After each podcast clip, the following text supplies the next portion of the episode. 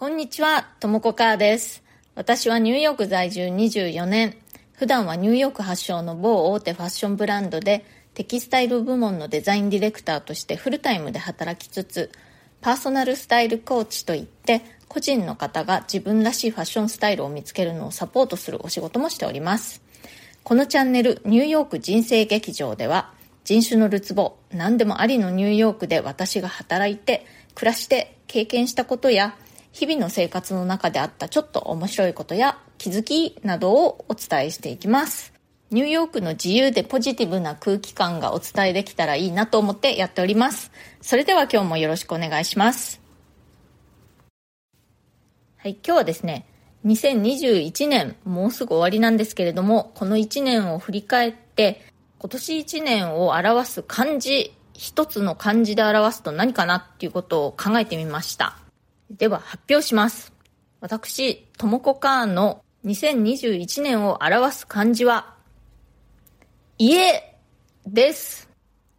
家って、あの、お家の家ですね。なぜかというと、まあ、いくつか理由がありまして、まず一つには、2021年、私はほぼ家にいたということが一つあります。私はフルタイムで会社員をしているんですが、パンデミック以降ですね、正確に言うと2020年の3月の半ばぐらいから現在に至るまでずっと100%リモートワークで仕事をしているんですね。なので基本的にはまあウィークデーはずっと家にいます。でまあコロナの状況というのがあったので、ま、以前のようにね、あの外出するという機会もあまりなくてですね、本当にずっと家にいました。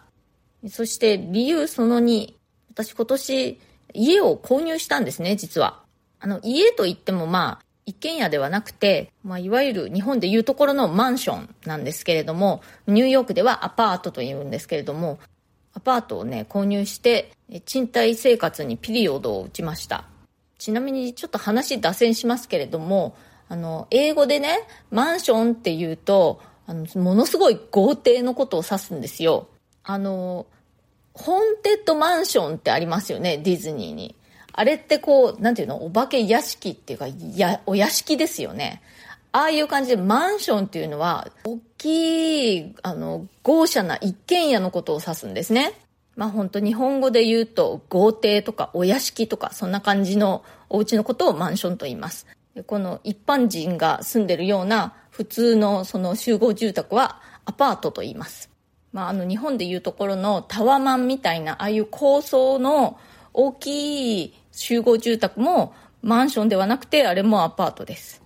タワマンではなくタワアパなんです。けれども、まあ、そんな言い方誰もしないんですけれども。でこのアパート購入の手続きというのが、まあ、なかなか大変でして最初に今物件を見てねここにしようって決めてから実際に全ての購入手続きが終わるまで、うん、半年かかりましたね。で、家を買うことに関しては、私は割と懐疑的だったんですね。というのも、私ね、この家のメンテナンスのことでいろいろとこう煩わされるのがすごく嫌なんですよ。賃貸だったら、まあ、大家さんなり、マネジメント会社に、あれを修理してほしいとかこう、言えばいいじゃないですか。でも、持ち家の場合、まあ、基本的には自分が何とかしないといけないわけですよね。それがちょっとめんどくさいなと思っていたというのがあるんですけれども、ニューヨークね、とにかく家賃がすごく高いんですよ。東京の倍って感じじゃないかなと思うんですけれども、それでしかもね、その家賃が年々値上がりするんですね。コロナが始まってからニューヨークの家賃ってちょっと下がったんですよ。でも、またね、すぐにこう、あの、上がってくる感じを見せ始めているんですね。もうすでに。で、アメリカというところは非常にこう、持ち家を奨励するところなので、持ち家だと税金面で結構有利になるようなことが多いんですね。で、あの、私の税理士さんも長年にわたって節税のためにはね、家買った方がいいっていうのをずっと、あの、アドバイスをくれていたんですけれども、まあね、家賃もすごく高いんですけれども、家の値段もまあ同じくすごく高いんですよね。そういうこともあってなかなかこう決心がつかないでいたんですけれども、それでもやっぱりアパートを購入した方がずっと家賃を払い続けているよりも断然お得だということが分かりましてそれでようやく買おうって決めたという感じです。まあ私ニューヨークにもうね二十何年も住んでいて今回賃貸から持ち家に変わったとはいえ実際の生活としては全然今までと変わらないんですよね。あとアメリカではあの家はね一回買ったから一生ものっていう考えではあんまりなくて、まあ、家を買ってもまたそれを売って住み替えていくっていうのはすごく普通のことですし、まあ、私もまあ最低5年ぐらいは住むかな、まあ、10年ぐらいかなというそのぐらいの心づもりで購入しました。で私ね基本的に家が大好きなんですよ。家っていうかもう自分の家がっていう意味ですね。このコロナの状況になる前は、まあ、あの、毎日フルタイムの会社員としてね、通勤していたわけなんですけれども、ああ、ずっと家にいたいのになーって思いながら、あの玄関を出ていました。なんかね、あの、仕事がしたくないっていう意味じゃなくて、とにかくね、この家にいたいっていう感じだったんですね。特に平日の昼間にね、なんかお休みを取ったりして家にいるともうそれだけで幸せが込み上げてくるっていうタイプなんですね。そしたらこのコロナ禍になってしまって思いがけず在宅勤務になったわけです。ま、コロナ自体に関しては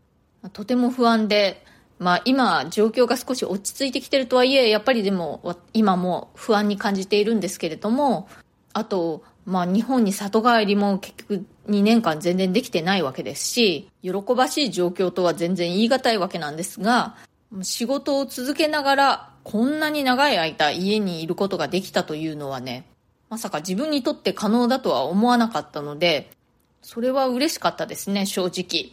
なんか神様のプレゼントかなぐらいに思いました。それまで毎日通勤していた時は、ああ、家にいたいなって本当に毎日のように思っていたんですけれども、今ね、ほん、実際に毎日家にいることができて、結構気が済んだという感じがします、今は。家を満喫しました。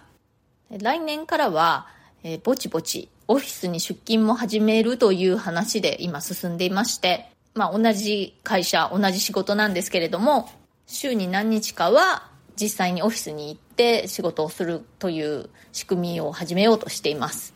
それもまた新鮮でいいんじゃないかなと思っています。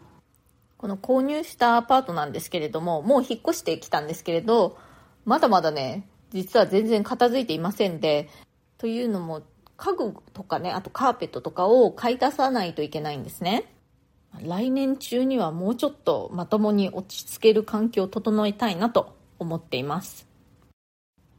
はい、今日はまたいただいているコメントをご紹介したいと思います。えっ、ー、と、いつも同じような格好になってしまうというお悩みについてという放送にコメントくださいました。タリュアさん、いつもありがとうございます。いつも楽しい放送をありがとうございます。目から鱗、そして大きくうなずき納得のお話でした。最近ピンタレストで自分の好きなスタイルを保存し始めたのですが、集めれば集めるほど好きな格好が同じ雰囲気なことに気づきます。それなのに目的をちゃんと持って買い物できていないため、意外と保存したようなスタイルのコーデを持っていないことに気づきました。お買い物前にピンタレストを見る。試着室でも再度確認ですね。シンプルなスタイルが好きなので、小物で遊べるような40代を目指していきたいです。ということで、この私のいつもおすすめしているピンタレストでの自分の好きなファッションスタイル集めですけれども、おすすめしても実際にこう自分一人でね、自主的に始める方ってそんなに多くないんですよ。なので、タリュアさん、まずその第一歩、自主的に始められたということで素晴らしいです。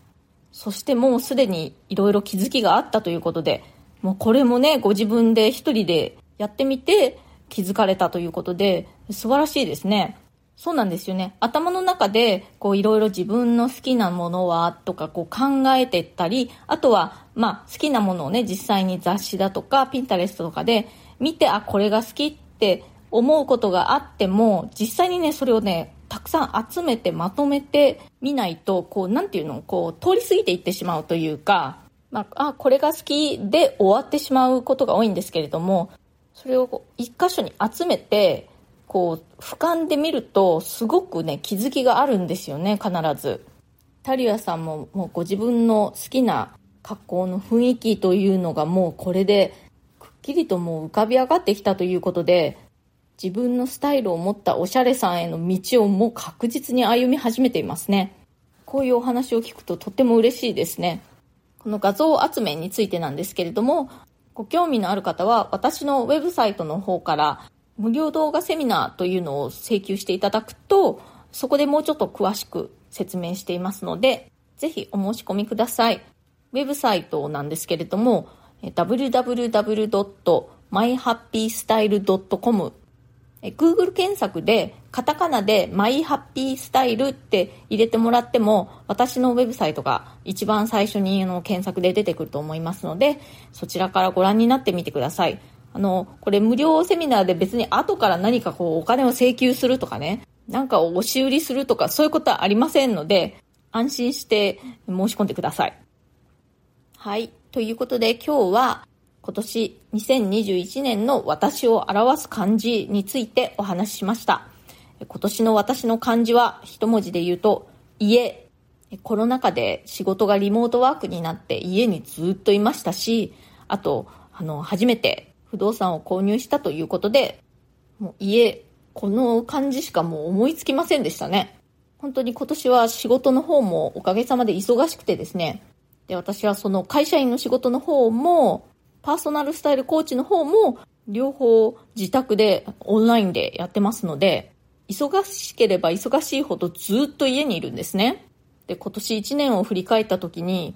まあ、コロナ禍ということもあってね、全然そんなにどこにも出かけなかったし、仕事しかしてなかったなって思ったんですけれども、待てよと。よく考えてみたら、家買ったじゃないかと。